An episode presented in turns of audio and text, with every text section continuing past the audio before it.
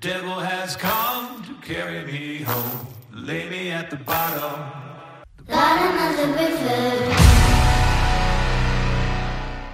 Professor Daniel, o Diego fez a seguinte pergunta: Quais as funcionalidades e composição do calcário? Vamos lá, quando a gente fala em utilização de calcário, a gente tem que entender que existem vários tipos de calcário que são utilizados aí dentro da agricultura. No geral, a sua composição é bem parecida. O que vai modificar vai ser o tamanho das partículas e também a composição do magnésio. Por exemplo, o calcário, ele em síntese geral vai ser o carbonato de cálcio ou seja, o CaCO3. Mas na sua composição também vai poder conter o magnésio.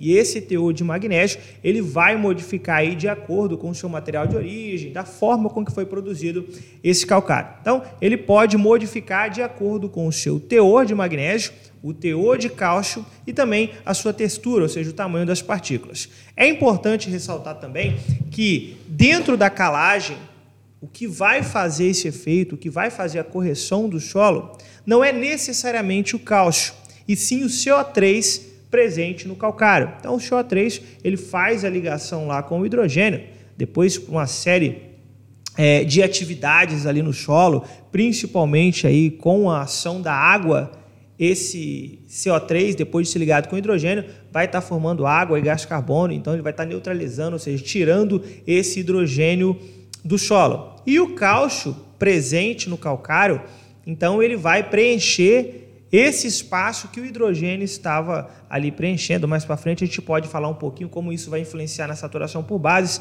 mas em síntese geral, o calcário é isso, é o carbonato de cálcio. Vale lembrar também, trazendo de novo aí essa, é, a importância da composição do calcário, que é quando a gente fala em fazer uma calagem, está utilizando é, o calcário dentro da agricultura, nós temos aí diversos objetivos. Primeiro dele vai ser lógico, vai ser aumentar o nosso pH, né? tirar a acidez do solo, diminuir a quantidade de hidrogênio no solo. Mas, ao mesmo tempo, a gente aumenta também o nível de cálcio, a gente melhora a saturação por bases, e aí quando falamos em saturação por bases, a gente inclui aqui também o magnésio, e esse é um momento muito importante para que a gente acrescente o magnésio no solo. Veja, o magnésio ele é um macronutriente muito importante para as plantas. Então, não tem a necessidade de depois eu ficar fazendo outras adubações somente com magnésio, se eu posso estar colocando o magnésio logo na hora da calagem. Eu economizo na compra de insumos e aproveito aí a minha mão de obra. Mas, professor, muita gente fala do calcário líquido. Ele substitui o calcário convencional?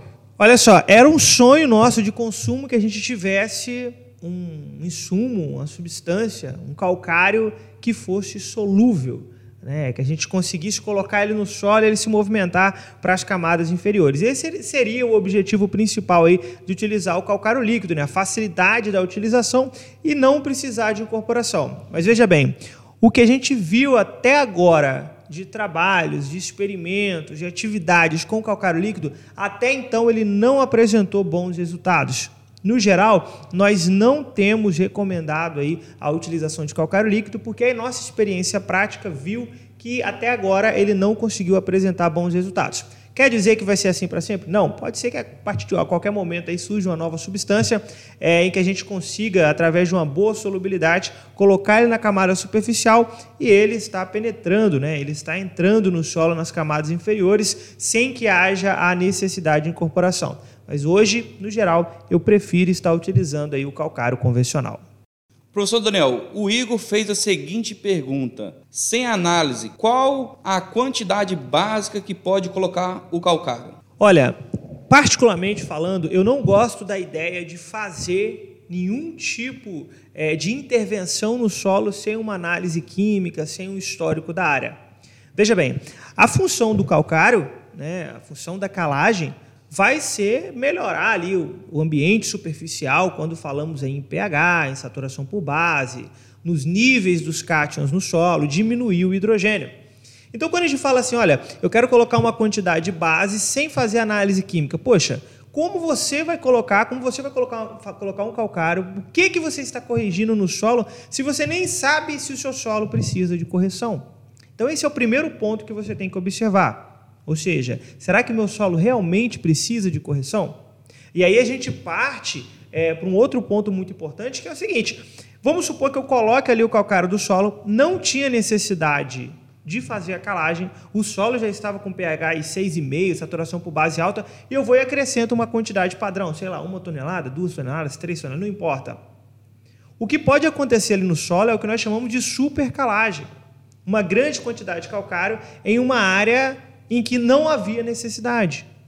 Não suportava aquela quantidade é, de, de calcário, de carbonato, de cálcio ali no solo. E o que vai acontecer é que você pode estar é, elevando demais o seu pH a nível de o seu solo, né, a nível de o solo ficar alcalino. E isso também é prejudicial. Um solo alcalino ele chega a ser tão prejudicial quanto um solo ácido. Então, no geral, eu não recomendo que faça calagem sem antes verificar aí é, como está o seu solo, pH, saturação por base. Existem algumas recomendações padrões, principalmente em literaturas mais antigas, que vão lá e recomendam, olha, coloca lá, sei lá, 300 gramas por cova, coloca 2 toneladas por hectare, mas eu, particularmente, eu não sou, apto, sou adepto a esse tipo de recomendação. Eu prefiro fazer de forma muito mais precisa verificando tanto a sua análise química. Eu gosto também de ter análise física em mãos para que a gente possa fazer esse contexto entre o teor de argila e a quantidade de calcário e também o histórico da área, para que a gente saiba qual foi a última vez que fez a calagem, para a gente entender o porquê que aquele solo está daquela forma. Mas por falar em quantidades, essas quantidades podem variar de cultura para cultura ou é tudo a mesma coisa? Boa pergunta. Olha só, varia e muito. Né? Cada cultura ela vai ter uma necessidade diferente de saturação por bases. Né? Nós pegamos, temos culturas aí que têm uma necessidade bem menor, de 50%, 60%, enquanto outras culturas vão precisar de 70% de saturação por base. Então, se a necessidade de saturação por bases é maior, automaticamente a quantidade de calcário que eu tenho que colocar também vai ser maior. Então, isso modifica de cultura para cultura. Inclusive, algumas culturas, é, mesmo sendo aí a mesma cultura, ela pode ter necessidade de calagem diferente de acordo com a sua meta de produtividade. Por exemplo, se você pega culturas como o café, o café, é, a saturação por bases que a gente quer no solo vai depender aí da quantidade que eu quero produzir. Se eu quero produzir uma quantidade média, baixa, é, de café, no caso, é, você vai precisar de 60% a 65% de saturação por base. Se eu quero atingir altas produtividades, eu vou precisar de uma saturação por base maior, 70%, 70%, 75%.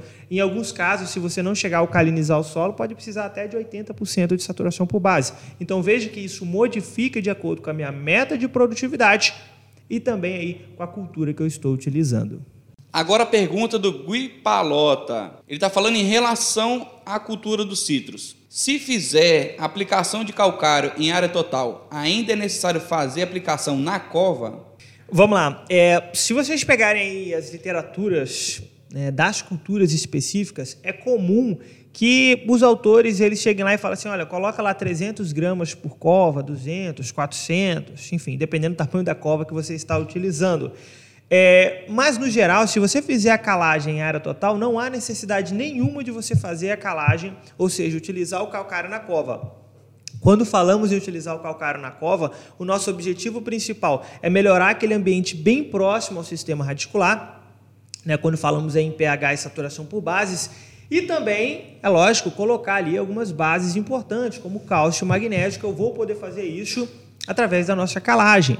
Então, sim, é, a, a, você pode estar fazendo a sua calagem na cova, mas se você fez a calagem em área total, ou seja, se você colocou em área total, incorporou isso aqui é importante, né? Se você fez a incorporação do calcário, porque nesse caso o calcário ele precisa estar em contato ali com pelo menos ali 20 centímetros de solo. Lembrando que se você vai fazer um plantio, é, por menor que seja, dificilmente o seu sistema radicular não vai é, alcançar 20 centímetros. Né? Se você está fazendo, por exemplo, por mudas, você já automaticamente você já está atingindo 20 centímetros de solo. Então é importante que toda essa camada já tenha sido corrigida, ou seja, ter feito a calagem aí é, nesse, nessa profundidade.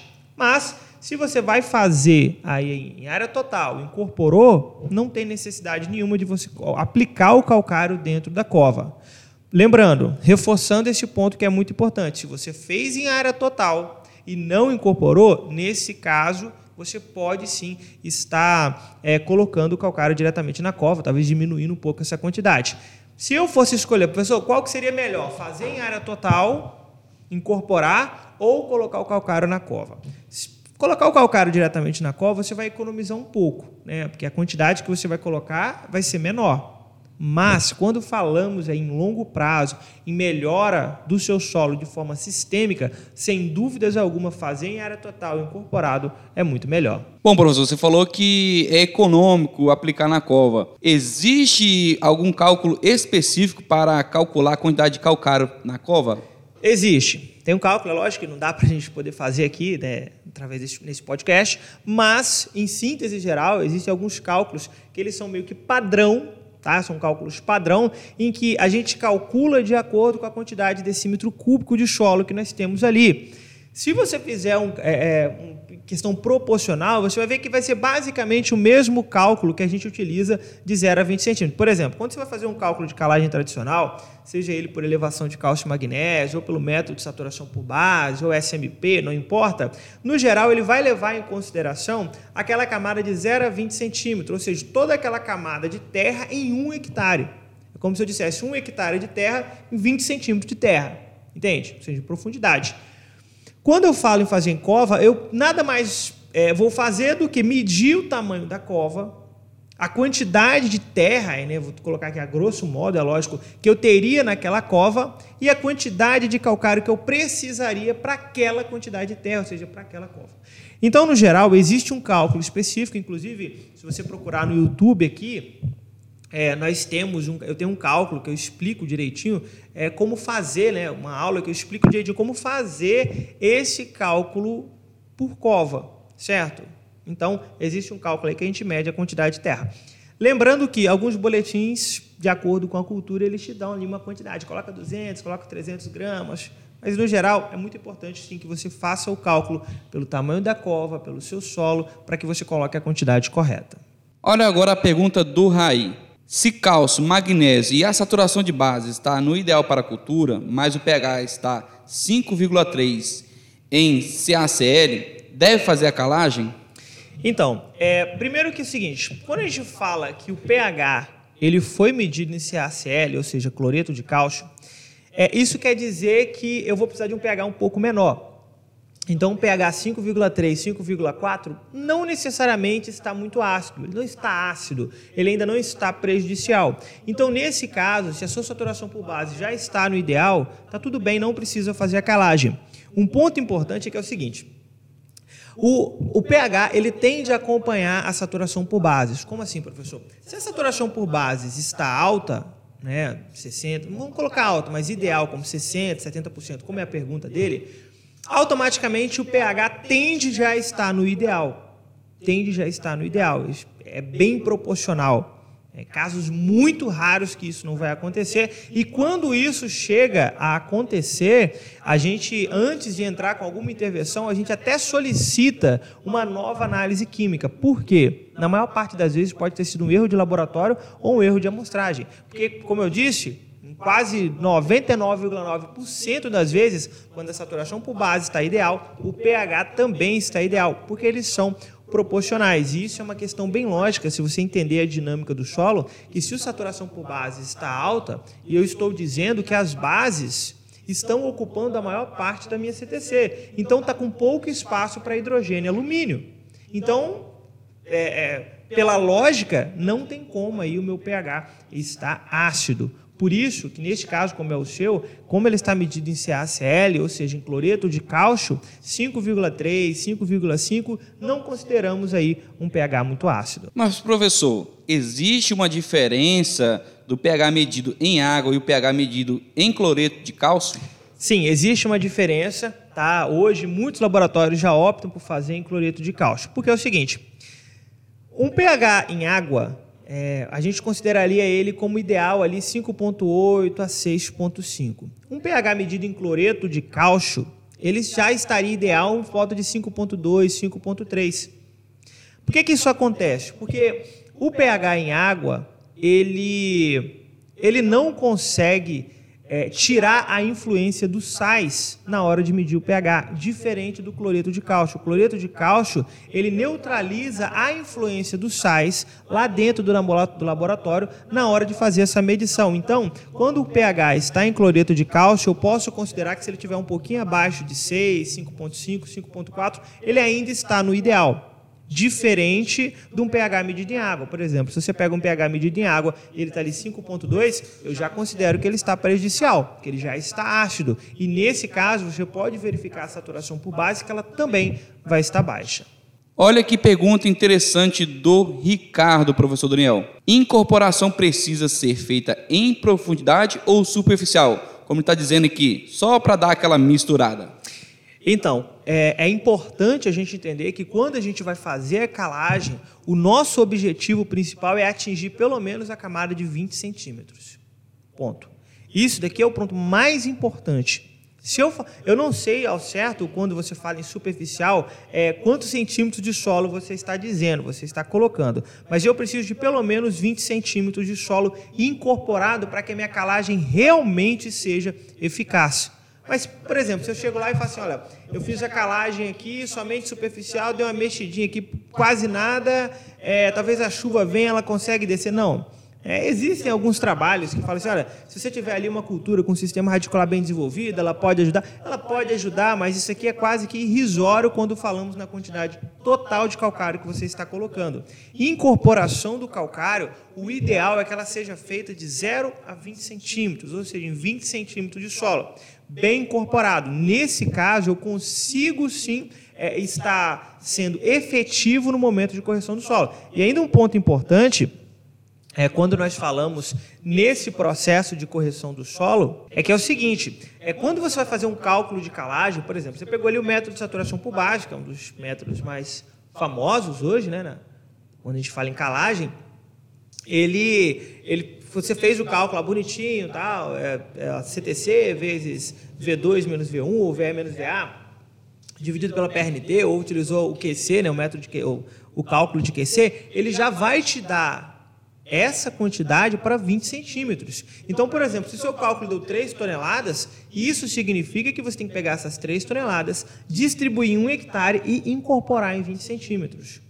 Se você pegar essas mesmas 3 toneladas e aplicar somente de forma superficial, como eu já disse anteriormente ainda nessa, nesse episódio, você pode estar ocasionando a supercalagem. Por quê? Porque aquela quantidade ela foi calculada, ela foi projetada para que ela atinja a camada de 20 centímetros. Caso contrário, você vai colocar uma quantidade muito grande e um espaço muito pequeno de solo. E isso sim pode ser prejudicial. Bom, você falou sobre a incorporação deve ser realizada numa profundidade de 0 a 20 centímetros do solo.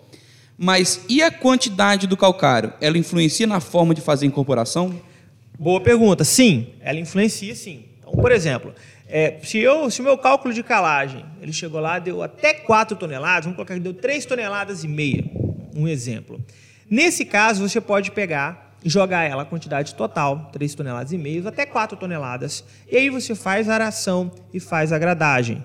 É, e você vai conseguir incorporar. A gente sempre recomenda aração e gradagem, porque a gente sabe que tem um bom resultado na incorporação. Então você pode jogar tudo, faz, ara, faz aração, faz a gradagem. Mas se o seu cálculo ele te deu uma recomendação que deu lá 5 toneladas, 6 por exemplo, deu 6 toneladas, uma quantidade extrema. Quer dizer que o solo está precisando de muito calcário mesmo. Nesse caso, a gente recomenda dividir a aplicação, sempre que passar de 4 toneladas. Ou seja, eu aplico 3, vamos supor que deu 6 toneladas, tá? É, acompanha o raciocínio. Nós vamos colocar 3 toneladas, vamos fazer a aração, colocamos mais 3 toneladas e fazemos a gradagem. Neste caso, aí sim eu vou conseguir, através dessa divisão, eu vou conseguir ter um melhor aproveitamento da incorporação. E nesse caso, você pode até é, fazer essa, essa, essa divisão no mesmo dia, se você quiser. Não tem problema, você pode aproveitar aí a hora máquina, não sei como que você está fazendo, como é o seu planejamento. Mas, no geral, a gente pode estar fazendo dessa forma. Até 4 toneladas a gente pode fazer em área total, faz aração e gradagem. E se der mais que 4 toneladas, coloca metade, faz aração, coloca outra metade e faz a gradagem. Então vamos para a última pergunta do José. A dúvida dele é o seguinte, sobre a calagem e plantio perene em cacau já em produção. Como que deve ser realizado? Então, quando a sua cultura ela já está implantada, e essa dúvida é muito importante, como eu falei para vocês, é, o ideal é que faça a incorporação. Se a sua cultura ela já está implantada, é um pouco complicado. Por quê? Porque a gente sabe que você não pode fazer incorporação em área total, porque a cultura está ali. Vai estar atrapalhando você a passar com maquinário, para fazer aração, fazer a sua gradagem. Então, nesse caso, ela é um pouco mais complicada. Mas existem algumas formas de a gente ir contornando isso. A primeira é a seguinte: se você está trabalhando com uma cultura que ela, é, o espaçamento dela é um pouquinho maior, como é o caso é, é, do, do cacau, em alguns casos específicos, quando ela ainda não passou, é, é lógico que ela já está em produção. Mas vamos supor que ela ainda estivesse no processo de formação. Ela já está plantada, mas está no processo de formação. A gente sabe que o sistema radicular, até os dois anos de idade, ele acompanha a projeção da copa. Então, se a copa está aqui, a, a, o sistema radicular vai crescer até onde está a copa. Então, eu sei que daqui para frente eu posso fazer incorporação. Esse é um caso. É raro, mas né? E é lógico que se ele já está com dois anos, o ideal é que você tivesse feito a calagem antes, talvez você nem precisaria agora. Mas vamos supor que você precisasse. Agora, a cultura já está implantada, já está feito aí. É, é, não tem como eu fazer incorporação, não tem como fazer aração, não tem como fazer gradagem. Nesse caso, nós só vamos poder fazer de forma superficial, tá? De forma superficial. Então, quando a gente fala em forma de superficial, é, você vai ver que eu não posso simplesmente pegar lá o cálculo de saturação por base, ou do SMP, ou de elevação por cálcio de magnésio, enfim, qual cálculo que você esteja utilizando, pegar aquela quantidade total e jogar de forma superficial. Por quê? Porque você está colocando uma quantidade que foi feita para 20 centímetros e uma camada só de 5 centímetros, 3 centímetros. Nesse caso, você não pode fazer isso. Então, você vai pegar e vai utilizar de um terço a um quarto dessa quantidade e vai colocar em área total. Então, por exemplo, o seu cálculo deu 4 toneladas por hectare. Então, você vai colocar de uma tonelada a uma tonelada e meia em área total, bem distribuído. Tá? Aí você vai fazer de forma superficial. Eu te aconselho também, nesse caso, a fazer uma análise química de 20 a 40 centímetros.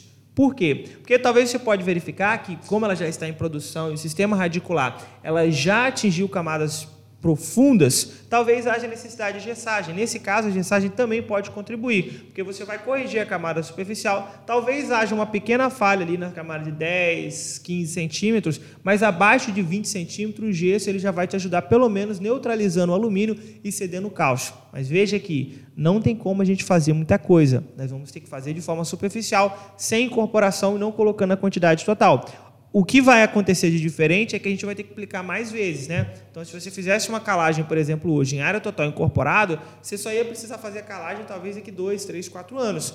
Você fazendo de forma superficial, é normal que no próximo ano você tenha que fazer de novo. Para a gente finalizar, professor, o José tinha falado sobre a calagem é, em uma cultura já em produção. E se fosse ao contrário? É, o manejo correto da calagem para quem está iniciando o plantio de uma cultura perene. Show de bola. Então é o seguinte, é aí que, que muda o jogo. Né? É aí que muda o jogo. Por quê? Se você vai implantar uma cultura perene, isso aqui é uma falha que muitos produtores fazem, é que tipo assim, eles querem já fazer o plantio, já, já decidir fazer o plantio hoje, Amanhã eu já quero fazer adubação e no outro dia eu já quero plantar. Isso daqui é uma falha enorme. Por quê? Porque se a sua cultura ainda não está implantada, esse é o melhor momento para você fazer a correção do solo. Por quê? Seu solo está livre, então você tem um solo todinho ali para você trabalhar em cima dele.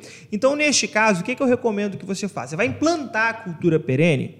Então, o ideal é que você já faça análise química bem distribuída nas glebas, dependendo do tamanho da sua área verifique a necessidade de calagem em cada área e faça uma boa correção do solo em área total, bem incorporado, colocando a quantidade total que o cálculo te pediu, como eu disse, bem incorporado.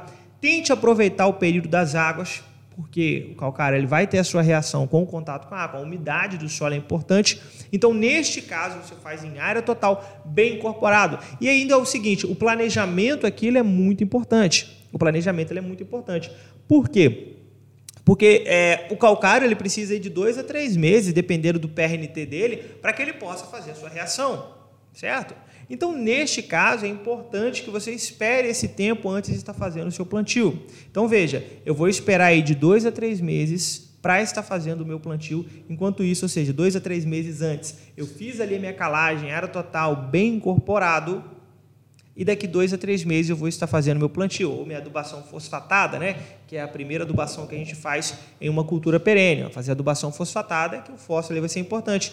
E aí, nesse caso, o calcário ele já corrigiu o solo, ou pelo, assim, pode ser que ele não tenha corrigido tudo, mas ele já iniciou a sua correção, já começou a elevar o pH, melhorou a saturação por base e automaticamente melhorou a disponibilidade aí dos nutrientes no solo. Por isso que se você vai iniciar um plantio de alguma cultura perene, é lógico, isso não é só perene anual também, mas anual ela tem aí uma, uma facilidade que é a seguinte: se eu não fiz a calagem agora, a cultura vou produzir em 3, 4 meses, uma hortaliça, enfim, eu retirei ela do solo, eu posso agora fazer a calagem. Diferente da cultura perene. Eu implantei agora, eu vou ficar com ela no solo por 4, 5, 10, 15 anos em alguns casos. Então você não vai poder retirá-la do solo mais. Certo? Você vai iniciar um novo plantio, uma reforma mas no geral você não vai. Então, você tem que dar uma atenção muito maior antes do seu plantio. Faça a calagem bem feita. Nesse caso, você pode até fazer a gessagem, aí a gente pode, em um outro, em um outro episódio, podemos falar sobre gessagem também. E é lógico, os outros trabalhos, as outras atividades de agricultura tropical, como adição de adubação orgânica também vai ser importante. Enfim, esse trabalho antes do plantio é muito importante, principalmente a correção do solo bem feita. Chegamos ao final então do primeiro episódio da segunda temporada do Agricoline Cast. Muito obrigado por você ter ficado até aqui. Se você quiser participar do nosso podcast, ou seja, dar sugestão para temas como esses que você viu aqui, dos vários colegas dando ali, é, perguntando, trazendo alguns temas para a gente, temas práticos para a gente trabalhar, é importante que você acompanhe o Instagram da Agricoline, arroba Agricoline. Lá eu abro a caixinha de perguntas e falo, olha, o tema do podcast vai ser esse. Então deixa aqui a sua pergunta e a gente pode estar selecionando. Se você está ouvindo esse podcast por alguma plataforma, como Spotify ou qualquer outra plataforma de podcast, eu te, eu te convido a compartilhar esse conteúdo com o máximo de pessoas possível. Vamos divulgar um conteúdo gratuito que nós disponibilizamos para você. Também, se você está assistindo pelo YouTube, é, dê o seu like aqui embaixo, se inscreva no seu canal, porque toda semana nós temos conteúdo novo aqui no nosso canal. Então é importante que você se inscreva para que você receba. E lembra, se você tem interesse em se especializar dentro do agro, a Agricoline hoje conta com dezenas de cursos que vão desde a área vegetal, a área animal, até agricultura de precisão. Aqui embaixo é, desse vídeo tem um link lá, www.agricoonline.com.br. Lá no nosso site nós vamos te dar todas as informações. Mas muito obrigado pela sua participação, um forte abraço e até a próxima.